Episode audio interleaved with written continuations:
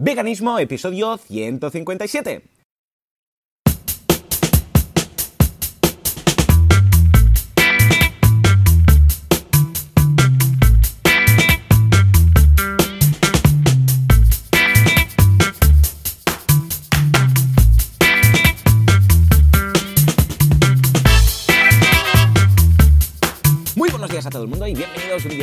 Jornada más, un sábado, no, domingo ya, ya no sé ni en qué día vivo más, en Veganismo, el programa, el podcast en el que hablamos de cómo ser veganos sin morir en el intento y hacer posible sin hacer daño a nadie. Como siempre, cada semana, Joseph de la Paz al otro lado y Joan Boluda, servidor de ustedes. Joseph, muy buenos días. Muy buenos días, Joan. ¿Qué tal? ¿Cómo estamos? Con muchas ganas de podcast, porque claro, la semana pasada estuve en el evento de marketing online y el domingo, bueno, como puedes comprobar, no es que me quede mucha voz, ¿eh? pero el domingo, el día después del evento, que fue el sábado, pues no tenía nada de nada de voz. Una locura.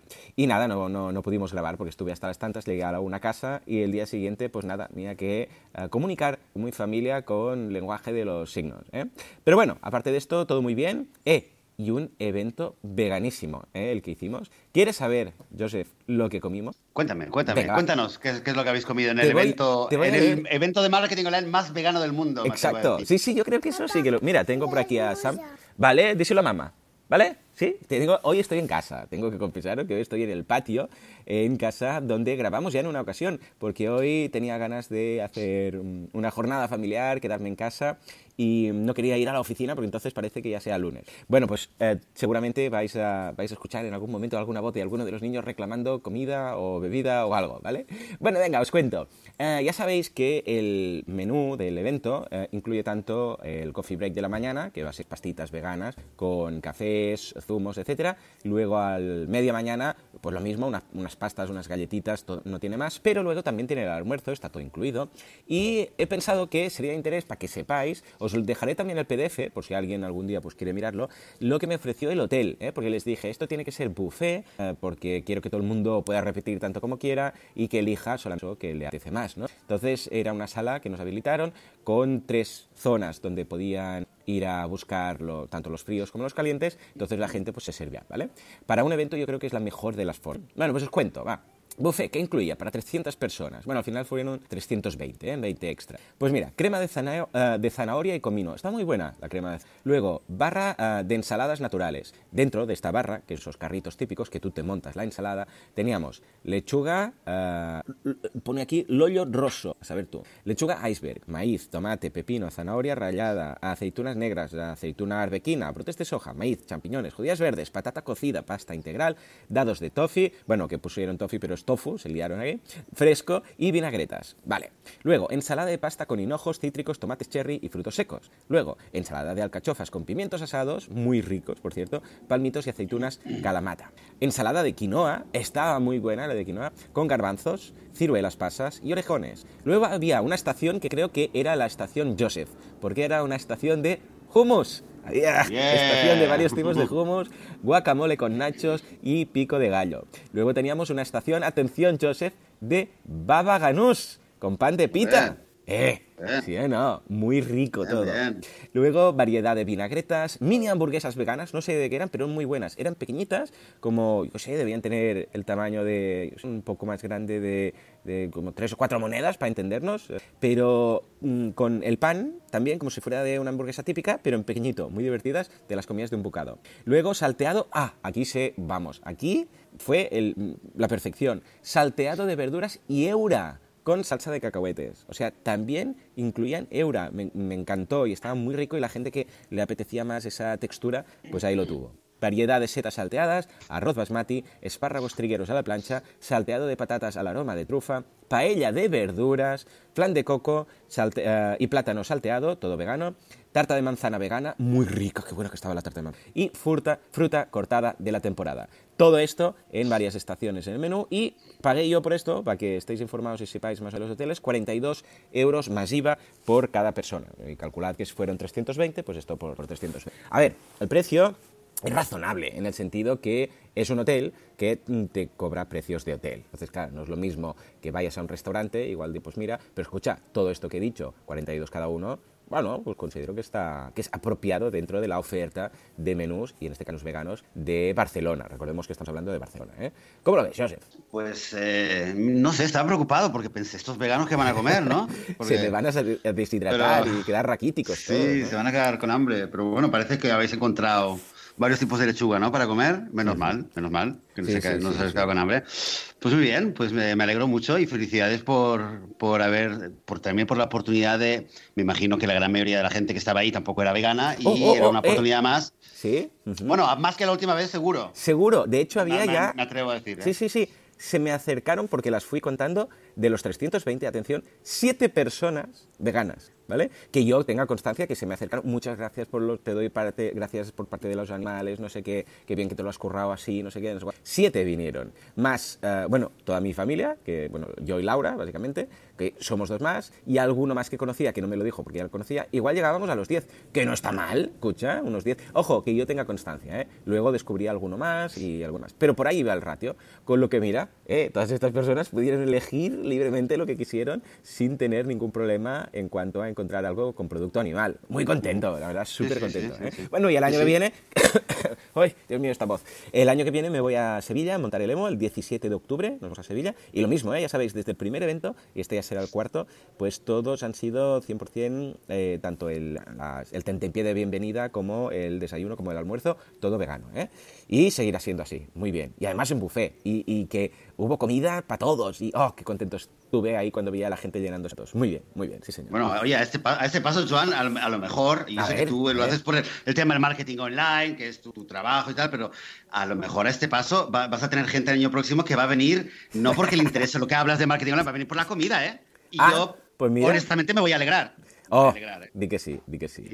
Pues muy, bien. pues esto es. Ah, no quiero alargarme más, tengo más anécdotas veganas, las contaré la semana que viene, pero como hoy tenemos invitado, ¿eh? pues solamente me quedo con el tema del menú. Por tu parte, Joseph, ¿algo que destacar? Bueno, nada, nada, que realmente valga la pena porque, mm, porque lo que sí realmente que tengo ganas es de, que empecemos a hablar con, nuestro invitado, que, quizás, quizás empezaré diciendo que, mm, la invitación y la, idea de, hacer este programa juntos fue algo espontáneo. ¿Vale? Mm. Eh, Aunque hoy estás presentando el programa tú, pero realmente tenía muchas ganas de decirlo. Eh, hoy está con nosotros Josécho del Santuario eh, Corazón Verde, y realmente fuerte aplauso, fuerte aplauso. un fuerte aplauso para Josécho. Josécho, ¿estás por ahí? Sí, Josécho. Hola, ¿qué tal? Te teníamos aquí silenciado. Esperando, esperando aquí al acecho. Buenos cuéntanos, días, cuéntanos. ¿qué tal? ¿Cómo, ¿Cómo fue esto? ¿Cómo, ¿Cómo fue este encuentro casual? Bueno, yo solamente diré, que fue algo muy espontáneo porque eh, a José a ti te seguía por Facebook, te había leído alguna vez, pero hubo un día, que sabes, eh, cosas del algoritmo de Facebook, ¿no? Un día de repente, una noche, tarde, no sé en qué estado emocional estaba yo, y que de repente eh, abro el Facebook y de repente me sale tu post y lo empiezo a leer y se me puso la piel de gallina. se me puso y, Facebook les, les junta.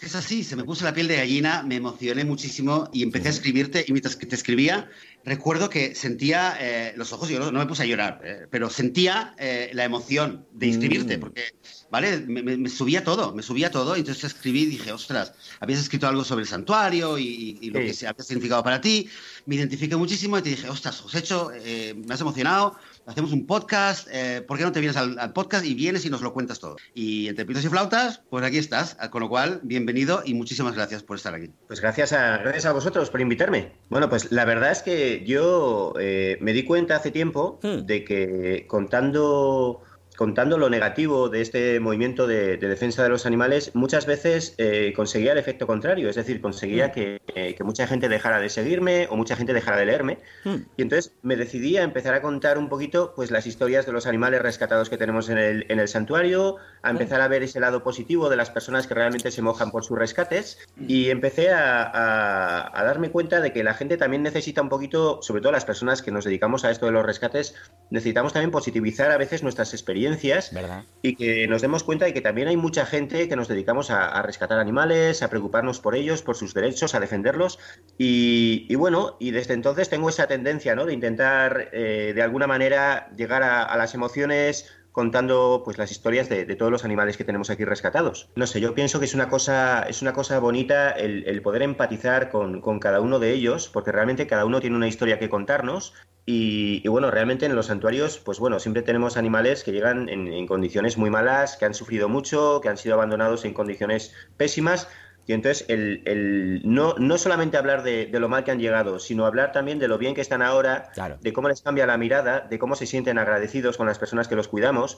Y, bueno, digamos que si conseguimos extrapolar este sentimiento y conseguimos que la gente sea, sea consciente del bien que se les hace a estos animales, pues quizá consigamos que haya más gente que se anime un poquito a hacer lo mismo. Totalmente, porque a veces ocurre, es lo que dices tú, que parece que todo lo que compartamos tenga que ser desgracias y tenga que ser cosas negativas y al final dices, ostras, es que voy a abrir mi y claro, como sigo a todos los santuarios y tal, voy a acabar deprimido, ¿no? Que a ver, que a veces siempre, yo siempre lo digo, a veces hace falta un poco de todo, ¿no? De decir, hey, que no todo es tan bonito, tenemos que ver la realidad y recordar por qué hacemos lo que hacemos, pero hay días que dices, hombre, una noticia positiva, pues mira, me alegraría la jornada también, ¿no?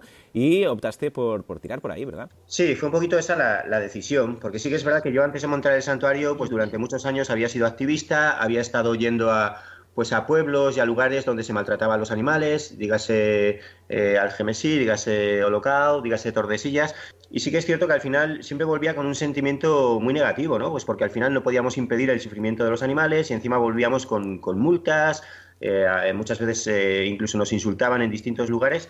Entonces yo me di cuenta de que para poder, poder seguir de manera más o menos sana en todo esto tenía que, que positivizar este sentimiento, que fue un poquito la raíz del por qué monté un santuario animal porque me daba cuenta de que aunque es muy, muy importante que protestemos ante las injusticias de los animales, también es muy importante que hagamos lo posible por crear espacios de rescate y espacios de bienestar para ellos. Entonces ahí fue un poquito eh, eh, ese momento, ¿no? Ese momento en el que decidí dedicarme a, buscar un espacio, a crear un espacio donde los animales se sintieran seguros y se sintieran en paz. ¿Cuándo fue esto, José? Que lo que cuentas, este momento de cambio, de, realizar, eh, de querer posibilizar tu activismo? Pues la verdad es que el momento empezó hace ya unos, unos ocho años en los que empecé a darme cuenta de que tenía que buscar ese espacio. Lo que pasa es que entre lo que tardé en buscar ese lugar adecuado, acondicionarlo eh, a todos los niveles, pues la verdad es que el santuario lleva funcionando ahora mismo tres años. Vale, vale, o sea que el santuario existe hace tres años. Y, cuéntanos cómo empezó, o sea, claro, entendemos, eh, se entiende que es proceso largo, desde el momento en que empiezas a pensar quizás en hacer esto y luego te decides y buscas eh, un sitio, pero no sé si nos puedes un poco resumir cómo fue el, proceso de, crearlo. Em. sí. No, no, no, no, te diría, no te diría a modo de guía para cualquier persona que, que esté pensando en hacerlo, pero, pero quizás un pequeño resumen para darnos una idea. Sí, pues mira, es, una buena pregunta, porque realmente mucha gente me pregunta, oye, esto de montar un santuario, ¿cómo, cómo se hace? ¿Cómo surge? ¿Cuáles son los primeros pasos? Realmente lo primero que tienes que tener es, es un grupo de gente que sepas que te va a ayudar. Es decir, tienes que, tienes que, que, estar relacionado con personas que tengan el mismo sentimiento empático que tú, con personas que se muevan por los animales y con personas que sepas que te pueden ayudar en un momento dado. A partir de ahí es muy importante el buscar un lugar que sea adecuado, que es quizá el mayor error que se suele cometer mm. cuando alguien pretende montar un santuario, eh, esto, esto lleva mucho tiempo, el encontrar un lugar adecuado donde puedan convivir distintas especies, donde a nivel legal puedas tener los permisos para, para poder acondicionarlo. Eh, recordemos que los santuarios como tal no tienen una figura todavía constituida, sino que dependemos del Departamento de Ganadería entonces tenemos unas leyes a las, que, a las que estamos sujetos y de ahí no nos podemos salir. A partir de ahí es muy importante también que tengas claro eh, el tipo de animales que vas a tener, cómo los vas a tener, cómo vas a, reubicar cada espacio para cada, para cada especie y, cómo vas a gestionarlo, porque una vez que tienes un santuario, evidentemente lo difícil viene a partir de ahí, en el momento que empiezas a rescatar animales, en el momento que te llegan animales en condiciones pésimas y tienes que tener pues tanto una red de voluntariado eficaz como una serie de veterinarios, como una serie de, condiciones que te permitan seguir adelante cada día. Claro, si alguien fuera a montar un santuario y diga, venga, va, se anima, se viene arriba como hiciste tú, ¿qué le recomendarías? Porque claro, hay tantas cosas que tienes que tener en cuenta, no solamente, eh, bueno, tengo aquí un espacio, sino luego qué pasará a largo plazo, la sociedad de todo esto, qué va a pasar cuando empiecen a traerte animales, el tema legal, ¿no? ¿Por dónde le dirías que, empiece a investigar? Claro, pues bueno, lo primero de todo, lo primero de todo es eh, mirar bien la legalidad, eh, sobre todo con el tema de las condiciones que te impone ganadería para tener determinadas especies de animales, en cuanto a que tienes que estar, tu terreno tiene que estar separado del río tantos metros, separado de la población tantos metros, es decir, la legalidad es muy importante. También es muy importante que a la hora de buscar un terreno, eh, claro, tengas mucho cuidado, porque si el terreno lo alquilas, y empiezas a coger animales, el día de mañana puedes tener un grave problema, como ha pasado con algunos santuarios, que en el momento que te tienes que ir de ese lugar, pues o bien porque te echan o bien porque tienes que dejarlo, eh, tienes un gravísimo problema. Entonces, yo siempre recomiendo eh, comprar el terreno, porque te evitas un montón de problemas. Entonces, lo primero sería mirar bien la legalidad, lo segundo sería intentar, evidentemente, tener suficientes medios económicos para poder comprar ese terreno, y luego a partir de ahí lo que decía antes, eh, el intentar eh, hacer una red de, ayuda en base a, personas voluntarias para que, para que entre todos se pueda llevar a cabo la gestión de ese santuario. Claro, un equipo, ¿verdad? En ese equipo base, o que haya alguien interesado en, o esté pensando en montar algo, eh, ¿quién crees que serían los perfiles básicos imprescindibles? Todo el mundo piensa en, bueno, uno que lo lleve, un gestor, quizás un Mario, ¿no? Un poco. Ese equipo fundamental, eh, ¿por qué miembros crees que debería estar creado? Bueno, en primer lugar hay que tener claro que cuando tienes un santuario de animales, tienes que vivir en el santuario de animales y luego aparte... Eh, eso supone una esclavitud de por vida. Es decir, eh, tienes que levantarte temprano todos los días del año, los animales tienen que estar atendidos todos los días del año, no hay fiestas, no hay vacaciones, no hay cines, no hay cenas con amigos. Entonces hay que tener claro que, eres una persona que estás capacitada para, para ofrecer ese tiempo, ese servicio y esa energía. A partir de ahí es muy importante saber que funcionamos mucho a nivel social. Necesitamos un buen funcionamiento en base a las redes sociales para eh, tanto dar una información hmm. eh, al día de lo que está ocurriendo en el santuario como para que realmente haya personas que quieran interactuar, que quieran entrar a formar parte del equipo o ayudar de alguna manera concreta al funcionamiento del santuario. Entonces, por un lado, tiene que haber una presencia física continua y por otro lado también tiene que haber una ventana al exterior para que la gente no solo conozca lo que, lo que está ocurriendo ahí en ese santuario, sino que además se anime a ayudar. Entonces, ahora, ahora, por ejemplo, todo lo que es em, el día a día del santuario, tanto internamente el cuidado de los animales, eh, la gestión de la, del santuario y la actividad hacia afuera, ¿cuántas personas lo estáis haciendo? Pues mira, ahora mismo estamos un equipo de 12 personas, que somos un poco las, aunque yo soy la persona que vive aquí en el santuario y soy un poquito el que, el que toma al final las decisiones, pero somos 12 personas las que entre todas consensuamos un poquito pues eh, tanto eh, los animales que vamos a rescatar, porque claro, hay que tener en cuenta que nosotros recibimos muchas llamadas cada día de animales que necesitan ser rescatados. Y evidentemente nosotros ni ningún santuario podemos rescatarlos a todos. Entonces sí que tenemos un poquito, eh, tenemos que decidir un poco a ver a qué animales podemos, no a qué animales queremos, sino a qué animales podemos rescatar. También intentamos decidir qué tipo de acciones vamos a hacer de cara a, conseguir medios económicos, tanto mercadillos como, como acudir a ferias. Es decir, intentamos ponernos de acuerdo, consensuar entre todos, a ver hasta dónde podemos llegar para rescatar el mayor número de animales posibles, por un lado, y por otro lado, para intentar difundir el mensaje, porque recordemos que nuestro, nuestro santuario también hace visitas escolares, campamentos juveniles, es decir, intentamos llevar ese mensaje todo lo que podamos a la población para que no solamente se quede en algo endogámico y seamos nosotros, los, las personas que rescatamos animales, los que entendamos el mensaje, sino que lo llevemos a la población, sobre todo colegios, colectivos, etcétera, que puedan venir aquí y puedan entender el por qué hacemos lo que hacemos. Esto me, parece muy interesante lo que, lo que acabas de mencionar y te lo quería preguntar realmente. Dices que hacéis visitas escolares y invitáis a, a o sea, colaboráis con campamentos juveniles. En el fondo lo que estás diciendo es que además del trabajo de rescate y del trabajo de, mantenimiento, de cuidado a los, a, los supervivientes de esos rescates, además estáis llevando a cabo en paralelo una, un trabajo, una, misión de divulgación eh, entre población eh, principalmente no vegana y además entre jóvenes, que es todo un, podríamos decir, es toda una categoría mm, aparte. decir, que no, no, de hecho, hicimos un programa con eh, Lucía Arana aquí también sobre mm, santuarios y fue uno de los temas, fue uno de los temas que, que, que habíamos comentado que normalmente los santuarios, aunque mucha gente quiere eh, visitarlos, nosotros hemos hablado muchas veces de esto, normalmente la, la mayoría de los santuarios les cuesta mucho eh, tener visitas y muchas veces la gente no entiende que no pueden haber visitas. Sin embargo, lo que estás diciendo es que mm, también dedicáis un esfuerzo porque entendéis que tiene una importancia muy grande también no solamente el cuidar a los animales, sino también el divulgarlo hacia afuera, hacia gente que no es vegana.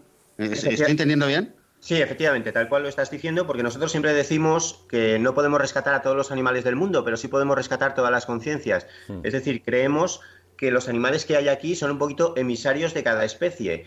Eh, intentamos traer al mayor número de posible, posible de personas, sobre todo, como bien comentabas, niños, colegios, etcétera, porque creemos que si conseguimos que algunas de esas personas que acuden aquí interactúan con los animales eh, se hacen veganas, por decirlo de alguna forma, pues bueno, vamos a conseguir salvar una mayor cantidad de animales, vamos a intentar eh, llevar ese mensaje a la población que al final casi te diría que es la función más importante de los santuarios, porque aunque sí que es cierto que rescatar animales es importantísimo, el conseguir concienciar a las personas para que dejen de maltratarlos, dejen de usarlos y dejen de comérselos es una función todavía más importante, puesto que salvamos más cantidad de animales por ahí.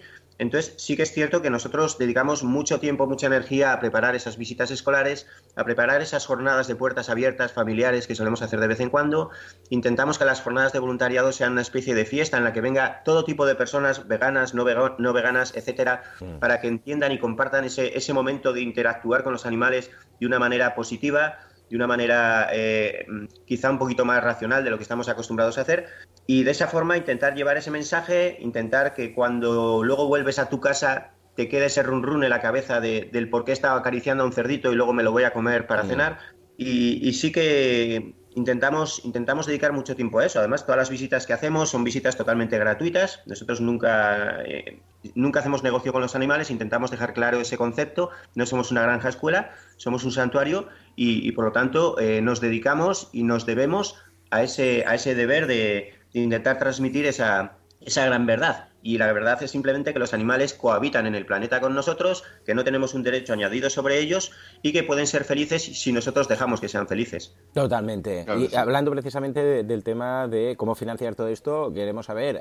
tenéis eh, un teaming en vuestra página y tenéis varias formas de colaborar a través de la web que es santuariocorazonverde.org. Cuéntanos un poco cómo alguien, bueno, primero, cómo, la voz, ya, ya vuelve, ya vuelve, cómo os financiáis y por otra parte, cómo cómo la gente que está escuchando el podcast pues podría ayudar, contribuir, ya sea eh, a través de aportaciones o también a través de su tiempo.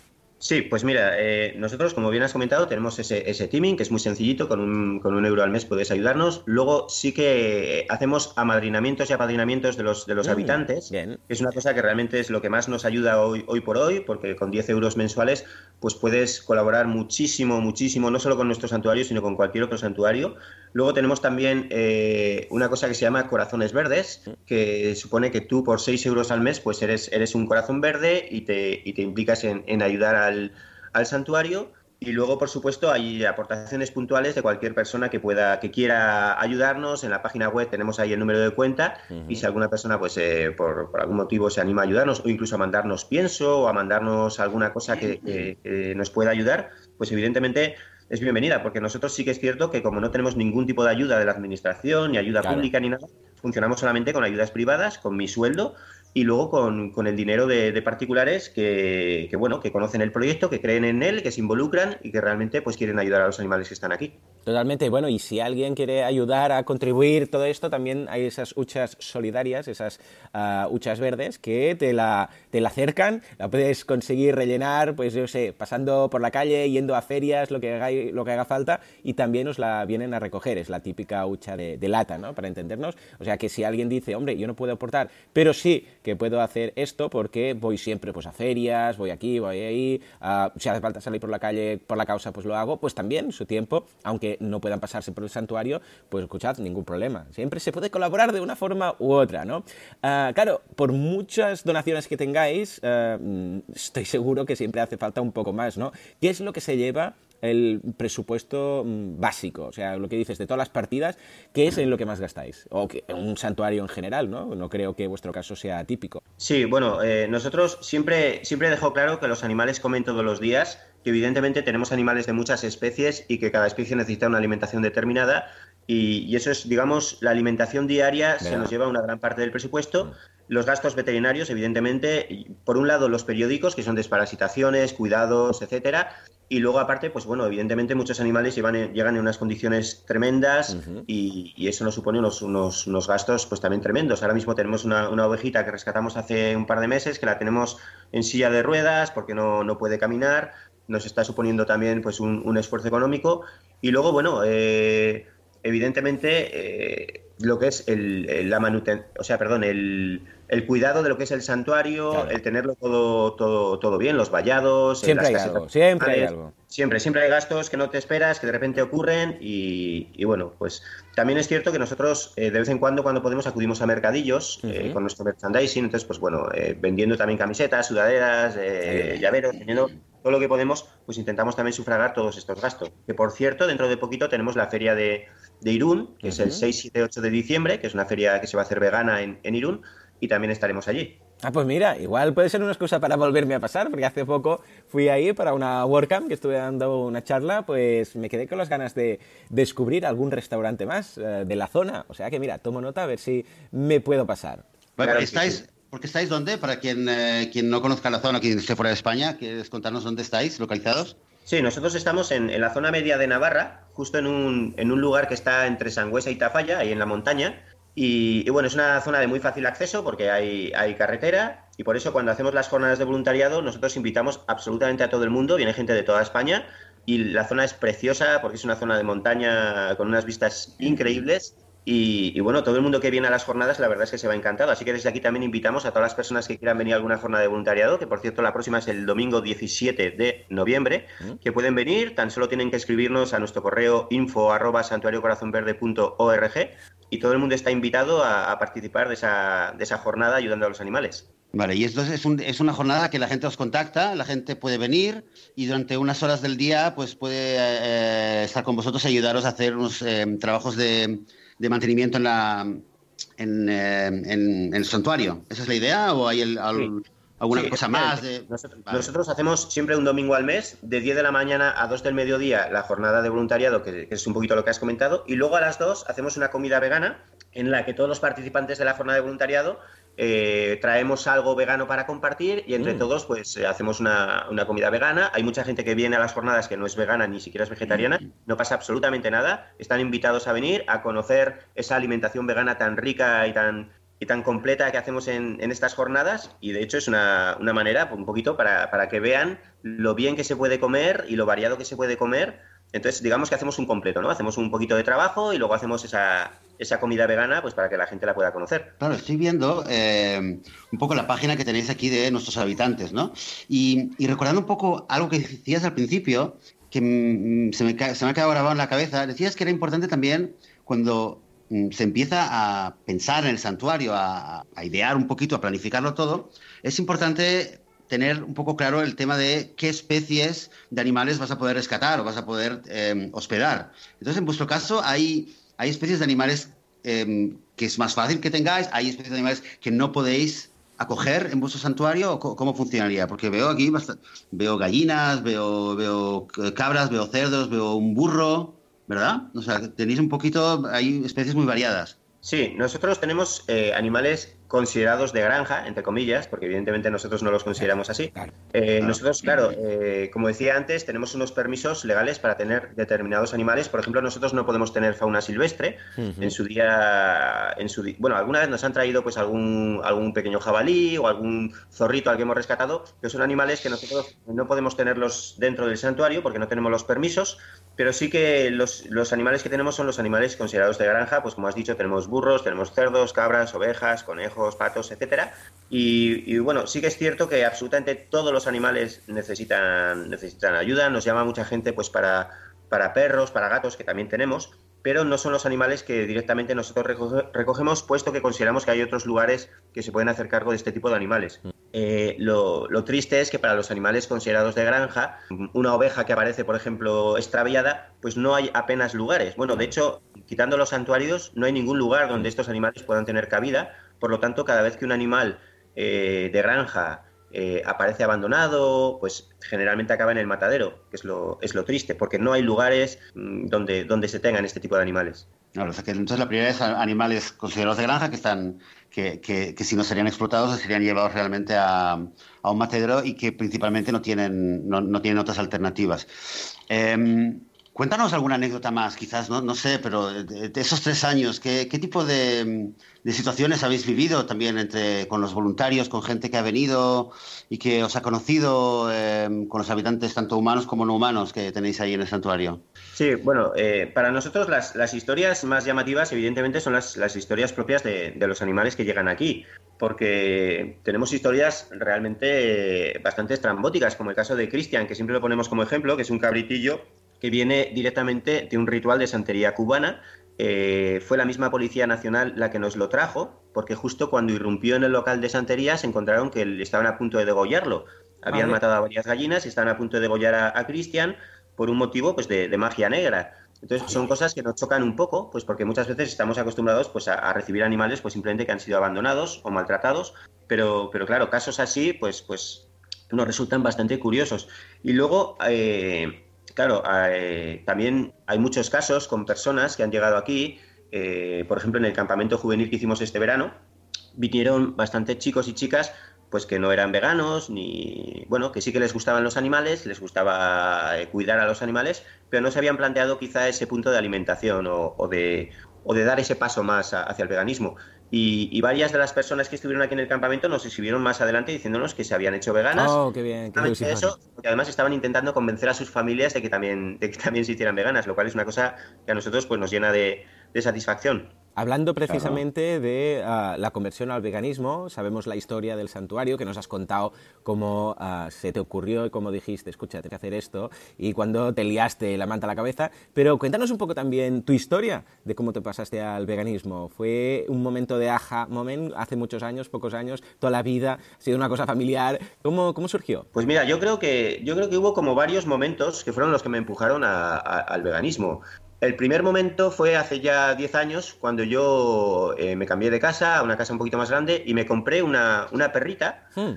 Me la compré, es decir, pagué por ella, porque por aquel entonces yo no era consciente de que había tantos animales en, los refugios que necesitaban ser, ser rescatados. Y, a, raíz de tener a esa perrita sí que es cierto que empecé, digamos, a abrir un poco mi, corazón hacia los animales. Luego estuvo ese momento en el que, en el que vi ese documental tan famoso que fue Erlins, el, que no sé cómo llegó a, a, mis manos, pero el caso es que lo visualicé y fue, evidentemente, hubo un antes y un después. Y luego también me gusta, me gusta contar la, anécdota que me ocurrió una vez que estaba yo sentado con mi perrita ahí en un, en un jardín y sin querer aplasté con la mano a un escarabajo. Hmm. Y lo dejé eh, medio vivo, medio muerto. El pobre pues le había roto las patitas y no podía andar. Y, sí que es cierto que luego cuando me fui a mi casa y por la tarde me fui a trabajar, estuve toda la tarde pensando en ese pobre escarabajo que estaría sin poder moverse. Te entiendo, eh, te entiendo. A mí me pasó con una mariquita pequeñita, pequeñita, sin querer. También le di un golpe. Ya ves tú, eh, que, estamos hablando aquí de insectos pequeñitos, ¿no? Y después me supo tan mal porque quedó ahí como, ¿sabes? Eh, medio muerta y pensé ahí, mm, mm, estaba aquí tan feliz, le, he dado eh, con el pie y no sé qué y ahora está aquí como agonizando y tal. Y me pasó lo mismo, ¿eh? Estuve luego todo el día con una tristeza tonta que bueno. Sí, sí, sí, pues fue exactamente lo mismo. Es que yo creo que al veganismo muchas veces se despierta de golpe, pero muchas veces se despierta como a pequeños golpes, ¿no? Porque yo en mi caso estaba totalmente dormido, es decir, yo yo comía, evidentemente comía carne, pero no solo comía carne, es que tampoco, tampoco tenía una sensibilidad especial hacia los animales. La gente me dice, tú desde pequeño seguro que te gustaban. No, es que no tenía una sensibilidad especial hacia ellos y, es muy curioso, porque por eso, por eso yo creo que cuando la gente viene al santuario no hace falta que sea ni vegana ni animalista, aunque no me gusta mucho esa palabra, sino que aquí pueden venir incluso cazadores y personas taurinas, porque creo en el cambio. Creo que las personas pueden despertar en un momento determinado y darse cuenta de lo que han estado haciendo hasta ese momento y de repente despertar esa sensibilidad hacia, los débiles, hacia los animales y por eso creo en esas segundas oportunidades. Totalmente, con Lucía lo comentamos aquí en un programa especial, incluso de carniceros y mataderos y gente que estaba en la industria cárnica reconvertidos totalmente. Es, es genial que tengas esa visión y esa mente abierta a todas las personas que no es que no sean veganas o vegetarianas, es que quizás pues, están en una industria porque la vida les, ha llevado por ese camino en la cual aún estamos a tiempo de recuperar a esa gente. Sí, sí, totalmente de acuerdo. Yo, yo creo que, precisamente es en esa gente en la que tenemos que volcarnos un poquito más, a esa gente a la que tenemos que dar esa oportunidad, no solamente dedicarnos a criticarles y a juzgarles,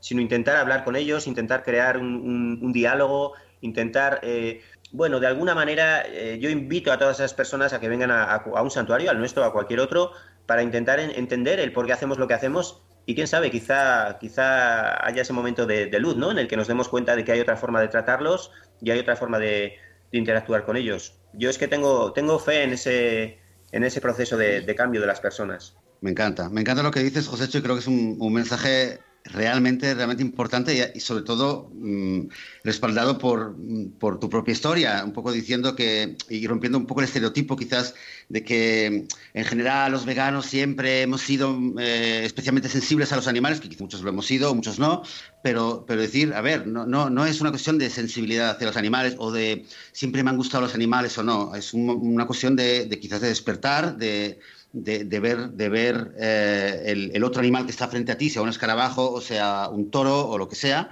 eh, y, verle a los ojos y, ver que, es, otro, otro ser, otro, otro alma igual que tú, simplemente, ¿no? Y un poco a partir de ahí tener esta fe en que cualquier persona puede cambiar y, creo que este mensaje es muy, muy importante. A mí por lo menos me da, me da mucho optimismo, me da, me da mucha esperanza, de verdad.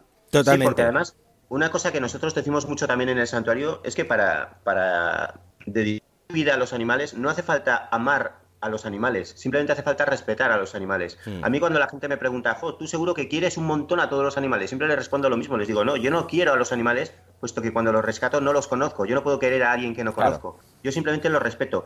Y si esta filosofía la lleváramos a todas, a todas las, las tendencias, sería mucho más fácil convivir entre nosotros porque creo que realmente la clave está en el respeto. Hmm. La clave está en el respeto. Y de hecho nosotros cuando estamos en el santuario hay una cosa que les decimos a los voluntarios y a las voluntarias, y es que cuando estamos en las jornadas de voluntariado no se permite hablar de otra cosa que no sea animales o rescate de animales. No hablamos de política, no hablamos de religión, no hablamos de otras cosas, porque son las que realmente crean las diferencias entre nosotros. Y creo que es mucho más bonito centrarse en aquellas cosas que nos unen, en aquellas cosas que hacen que unos eh, empaticemos con otros.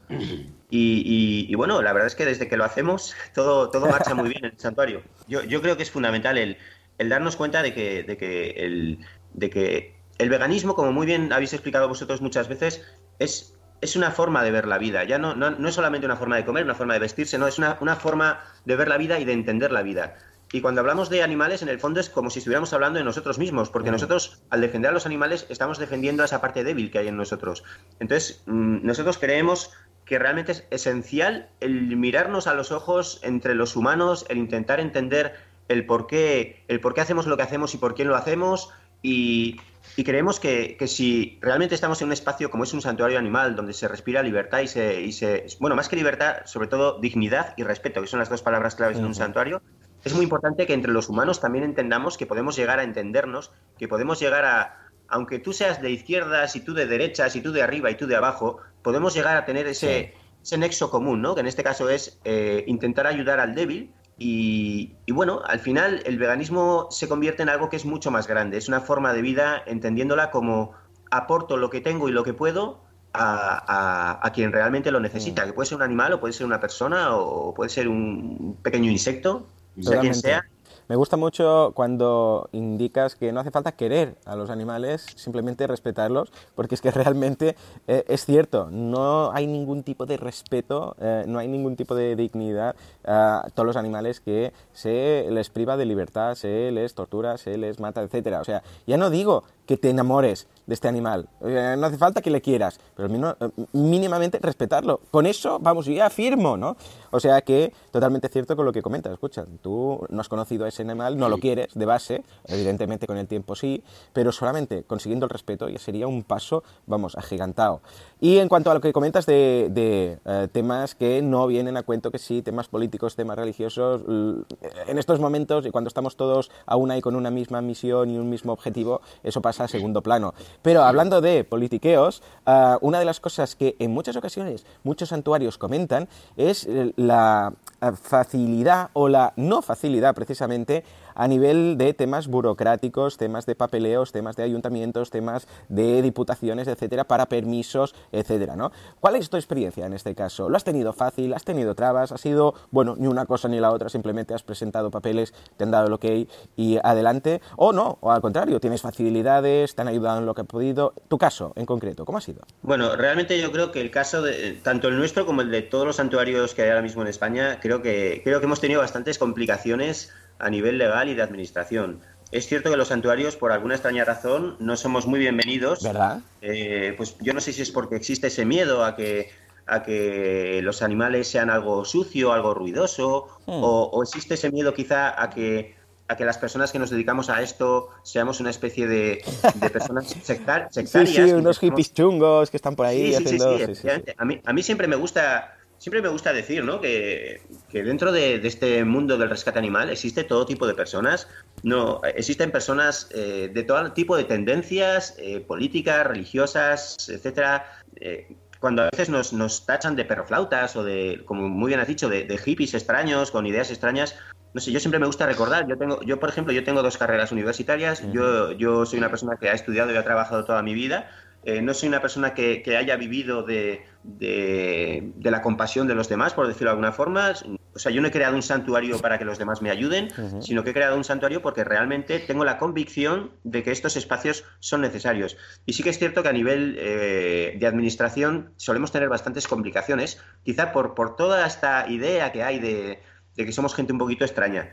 Y bueno, sí, en, nuestro caso, pues nos costó un poquito eh, cuando llegamos aquí a esta zona eh, nos costó un poquito que la gente del pueblo entendiera el por qué estábamos haciendo lo que hacíamos. Al principio nos miraban un poco raro, eh, luego, a la hora de pedir permisos en el ayuntamiento, no nos lo ponían demasiado fácil. Desde ganadería siempre nos han mandado más inspecciones de las, de las normales, no sabemos muy bien por qué. Hemos es que, claro, también... es que también es mm, el rizar el rizo eh, que dependamos de ganadería. O sea, para montar un, santuario, es como parece una contradicción de esas que dices, madre mía, parece una tragedia griega que dependamos de las leyes de lo que estamos en contra. Pero claro, es que por, por bueno, pues por temas de ley, pues dependemos de ellos, ya ves tú, ¿no? Es el mundo, es el mundo al revés. Y nosotros el otro día, sin ir más lejos, el miércoles tuvimos una, inspección de ovino y de caprino y comentábamos esto con el inspector precisamente, que por qué tenemos que estar sujetos a unas leyes, a unas normas de ganadería, como si esos animales los fuéramos a consumir, porque hay que hacer una serie de tratamientos con estos animales mm. como si fueran para el consumo, cuando realmente nosotros no, los vamos a consumir. De hecho, estamos intentando eh, que estos animales que están en los santuarios sean considerados como animales de compañía, no como animales de ganadería, porque evidentemente eh, nos obligan a ponerles unos crotales, nos obligan a, una serie de saneamientos, de inspecciones, y, claro, no, no, es cómodo para nosotros y por supuesto no es cómodo para los animales rescatados que tenemos aquí. Qué ironías de la vida y, debe, ser, debe ser duro tener que depender, es que realmente depender del, del, del, enemigo, dilo, Claro, del enemigo, del enemigo, sí, va a decir algo peor que el enemigo, pero bueno. Oye, José, te quería decir algo, quizás un poco para ir eh, un poquito cerrando el círculo. Eh, algo que dijiste antes de, que cuando. Algo y me identifiqué mucho, ¿no? Dices que cuando estamos haciendo algo em, por, rescatando animales y ayudándolos, es algo que estamos haciendo un poco al verlos a ellos y al identificarnos nosotros con ellos al ver que en ellos hay, em, hay, hay, lo mismo que hay en nosotros, un poco, bueno, un poco como en el blog de el blog de Lucía Arana, que se llama Son Nosotros, ¿no? Son nosotros o nosotros somos ellos, un poco entender, entender esto. Yo siempre he sentido que, aunque o sea, el veganismo trata del respeto hacia los animales y de una obligación que tenemos de, de, respetarlos y de actuar en consecuencia, siempre he sentido que hay algo eh, como un efecto, mm, no diría colateral, pero como un efecto que ocurre después, que convierte al veganismo al final en, en, toda una cuestión de, de, cómo nos definimos nosotros, que en el fondo el veganismo trata de, la pregunta de decir quién soy yo, quién soy yo, soy una persona que va a hacer y colaborar o mirar a otro lado cuando están matando a, otro animal, o voy a ser una persona que, que, va a ir y va a dar un paso al frente y va a sacrificarse o va a hacer lo que tiene que hacer para ayudar, para salvar a otro animal que podría ser yo que estuviera en su lugar, ¿no? Y entonces me gustaría saber, eh, en esos tres años, o sea, ¿qué, es lo que te ha hecho a ti, un poco a nivel personal? Eh, y, volviendo al post aquel que me emociona tanto, ¿qué, sientes cada día cuando te levantas por la mañana? ¿Qué, ha cambiado en ti como persona eh, este santuario? Pues mira, realmente me, ha encantado cómo has definido esta pregunta y cómo la has, mm, traducido, porque realmente el, trasfondo referencial del santuario es precisamente el que, el que tú comentas, el reflejo de nosotros mismos en todo lo que hacemos. Muchas veces eh, cuando yo me levanto cada, cada, mañana temprano y me pongo pues, a limpiar excrementos de animales, que básicamente es lo que se hace en un santuario, eh, hay una parte de mí que me dice que lo estoy haciendo eh, por mí mismo, es decir, que es una parte de ego, ¿no? De decir, bueno, yo es que me siento bien haciendo esto, me siento válido, siento que soy mejor persona, entre comillas, y lo estoy haciendo por un puro sentimiento de egoísmo. Eso es innegable y, lo tengo que decir. También es cierto que hay, que hay otra parte, eh, como comentaba antes, de, justicia, de decir, creo que esto es lo que debo hacer, creo que es lo justo y creo que es lo necesario y por lo tanto, pues bueno, eh, eso hace que sea también más fácil. Pero pero sí que es cierto que, para mí hace tres años la vida cambió al 100%, cambió absolutamente. Yo tenía unas responsabilidades justas, pues eran las de mi trabajo, las del día a día, y ahora tengo, tengo muchísimas, muchísimas más responsabilidades porque cada vida que hay aquí en el santuario es una responsabilidad añadida. Eso implica que, que la entrega tiene que ser una entrega al 100%, Evidentemente, eh, como, como, digo, hay una parte importante de, egoísmo en el sentido de que, de que eso hace que, que, yo me sienta válido, de que sienta que, que bueno, quizá muchas veces nos han acusado a las personas veganas de ponernos en, quizá en cierto estatus de superioridad mm. moral, por aquello de que creemos que tenemos la razón en todo, que creemos que somos los buenos de la película, y muchas veces me ocurre eso, ¿no? Que, me siento en la campa a ver a todos los animales pastando y digo, jo, es que realmente eh, soy el bueno de la película, soy el que está haciendo las cosas bien, mientras que alrededor están cazando y están pescando, etcétera. Y entonces intento, en ese momento intento eh, ser consciente de, que ese es un sentimiento totalmente ególatra, de que realmente ese no soy yo, de que si realmente estoy haciendo, haciendo esto, pues bueno, eh, tengo que intentar alejarme de, esa idea de que soy mejor que los demás. O de, que, o de que soy más bueno que los demás, porque eso no es cierto, evidentemente, y, bueno, intentar ser lo más transparente posible en el, en el, día a día, con el, con el trato a los animales y con el trato a las personas que vienen aquí. Porque como muy bien has definido antes, eh, al final todo, todo lo que estamos haciendo por los animales en realidad lo estamos haciendo por nosotros mismos. Y toda esa debilidad que, atisbamos o que vemos en, los animales que rescatamos, en el fondo es una debilidad que también tenemos nosotros mismos. Entonces, el intentar enfocar las cosas desde uno mismo y darse cuenta del por qué, creo que es esencial cuando, cuando trabajas con animales. Totalmente. Oh, me ha recordado tanto a lo que me pasaba a mí cuando ah, hacía todo temas de... Bueno, ahora ya no tengo tanto tiempo para hacer voluntariado, ¿verdad? Pero toda mi adolescencia he hecho temas de ayuda, tercer mundo, cuarto mundo, lo que hiciera falta, ¿no? Por aquel entonces no había temas animalistas, no era vegano, aún no había abierto los ojos, pero me sentía mal de sentirme bien. Es, una sensación muy rara porque dices, a ver, ¿cómo? De el hecho de decir, estoy haciendo todo esto, ayudando a la gente, etcétera, y me siento, me siento bien Ah, haciendo todo esto y me siento buena persona. Y ese hecho, es muy raro ¿eh? esto que estamos contando, pero bueno, como a ti te ha pasado lo mismo, pues también lo digo. El hecho de sentirte bien contigo mismo, sentirte buena persona, sentir que eres el bueno de la película, que estás ayudando y tal, es un punto que te hace analizar, hostias, a ver si estoy siendo egoísta, porque al fin y al cabo estoy haciendo esto porque me llena, me lo paso bien, además que aprendes, ¿no? Muchísimas cosas, y te sientes mal por decir, estoy haciendo todo esto realmente porque es lo que se tiene que hacer o porque me sienta bien. Y es cierto, ¿eh? A veces tienes esto, pero es cuando te debes hacer esa cura de humildad, cuando estás en ese momento ¿no? de nirvana, dices, a ver, no, no, no, eh, ojo, esto es lo justo, lo hacemos porque de alguna forma nuestra justicia interna dice que esto es lo que se debe hacer con las personas y a partir de aquí, bueno, que nos sintamos bien, escucha que menos, ¿no? Escucha que te sientas bien con lo que tú crees que es justo que se debe hacer, ¿no? Pero es cierta esa sensación de dices, madre mía, es que estoy ayudando y me siento mal porque eh, como me siento bien ayudando, parece que lo estoy haciendo por egoísmo puro, ¿no? Y claro, debemos hacer un poco esta reflexión. Me ha gustado mucho, sí señor, sí señor. Sí, yo creo es, yo creo que es importante, ¿no? Porque muchas veces cuando haces cosas por los animales y las reflejas en tus redes sociales, es como que, como que claro, enseguida tienes un montón de interactuaciones de personas que te felicitan, que te dan la palmadita en la espalda, que te dicen, jo, qué grande eres, lo que estás haciendo, y muchas veces te lo llegas a creer, ¿no? Y dices, jo, pues realmente soy un tío grande. Y ahí está, ahí está el fallo, ¿no? Porque realmente entonces es cuando estás dejando la humildad de lado y, estás intentando como recabar ese tipo de apoyos sociales en, en, la gente, en la población. Y no, no, eso, eso es una cosa que, que va por añadidura, pero nunca, nunca, nunca tiene que ser lo importante. Lo importante tiene que ser el animal y tú, lo que el animal te aporta, lo que tú le aportas a él, y lo demás, pues bueno, evidentemente a todo el mundo le agrada que la gente le, le, apoye, le diga que lo que está haciendo es lo justo y es lo que está bien, pero tenemos que alejarnos un poquito de, eso, ¿no? De, ese buscar el aplauso fácil. Totalmente, sí. Y, hoy en día, con las redes sociales, como indicas tú, eso es muy fácil. Muy bien, uh, Joséchu, para acabar, venga, va. Momento spam del bueno, ¿eh? en este caso del de los buenos, donde podemos encontrarte página web, redes sociales y cómo podemos ayudar a Santuario Corazón Verde.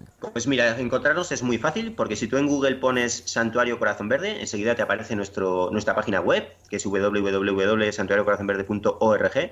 También tenemos un Facebook, eh, que además lo, lo, lo miramos todos los días. También tenemos un Instagram, es siempre el mismo, Santuario Corazón Verde. Y luego tenemos nuestro correo electrónico, que además eh, os, prometo que contestamos a todos los mensajes que nos escriben, que es info arroba santuariocorazonverde.org y nosotros estamos disponibles tanto para que la gente venga a trabajar con nosotros, como para dar información sobre el veganismo, como para ayudarte a gestionar un santuario de nueva creación, como para ayudarte a rescatar un animal si no sabes cómo hacerlo. Es decir, cualquier cosa en la que te podamos ayudar, eh, estamos siempre disponibles porque nos parece, nos parece muy importante el poder, el poder dar un poquito esa, esa mano ¿no? a esas personas que igual en un momento dado no saben muy bien cómo, cómo hacer, cómo rescatar o cómo, o cómo dar ese paso hacia el veganismo.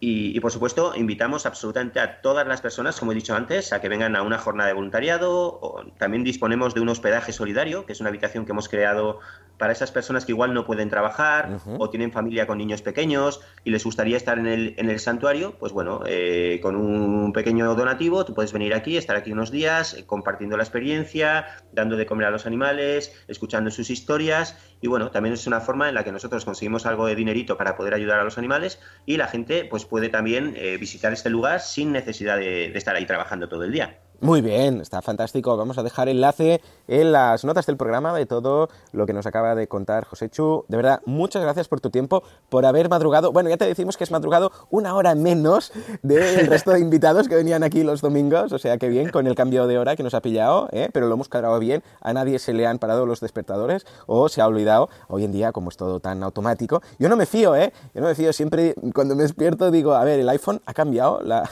ha cambiado la hora de verdad y tengo que comprobarlo con un con un reloj analógico antiguo, ¿no? Y sí, sí, efectivamente lo hemos conseguido. Gracias, como digo, por tu tiempo y cualquier cosa, ya lo sabes, aquí nos tienes para difundir cualquier acción que hagas, cualquier jornada de puertas abiertas o cualquier campaña que necesites, ya sea teaming, crowdfunding, lo que haga falta, eh, nos tienes a tu disposición. La verdad es que ha sido un auténtico, un auténtico placer que sepáis que antes de hablar en este programa, eh, tanto yo como como mi pareja Sandra, que está este fin de semana por aquí, a la que agradezco todo el apoyo que nos da aquí en el santuario, porque es, es, una parte del alma indispensable del santuario. Nos hemos levantado muy temprano para poder sacar a los animales antes de estar aquí con, con vosotros y que ha sido un auténtico placer el compartir estos momentos con, con vosotros. Lo, mismo digo. Lo mismo digo, de verdad. Sí, sí. sí, totalmente. De verdad, muchas gracias porque creo que, de verdad, ya entiendo lo que has dicho antes de, de las palmaditas, pero de verdad, de verdad que que, gracias por, por, por, dar este ejemplo y por, por servir de, inspiración para tantos de nosotros que te, vemos, te escuchamos, te seguimos y, y, nos ayudas a recordar realmente nos ayudas a recordar qué es lo que, es lo que hay que hacer y nos ayudas a recordar que, hay fe y que hay esperanza para que sigamos llegando a donde queremos llegar. Así que de verdad, muchas gracias por lo que haces en el día a día y por contárnoslo, que es tan importante también. Pues gracias a vosotros, de verdad. Al final nos lo vamos a creer todos todo, o sea que vamos a dejarlo aquí, luego seguimos en Petit Comité en todo caso. También vamos eh, puestos a dar gracias, gracias a nuestra audiencia, como siempre, ¿por qué? Por vuestras valoraciones de 5 estrellas en iTunes, por vuestros me gusta y comentario en iBox también, gracias por estar ahí en Spotify. Ya sabéis que también, mira, Spotify tiene un corazoncito verde por ahí, ¿eh? que le podéis dar para suscribiros, nunca mejor dicho. Señores, nos escuchamos la semana que viene con más veganismo, con más historias, con más feedback y con más Joseph y Joan. Hasta entonces, muy, buenos, días.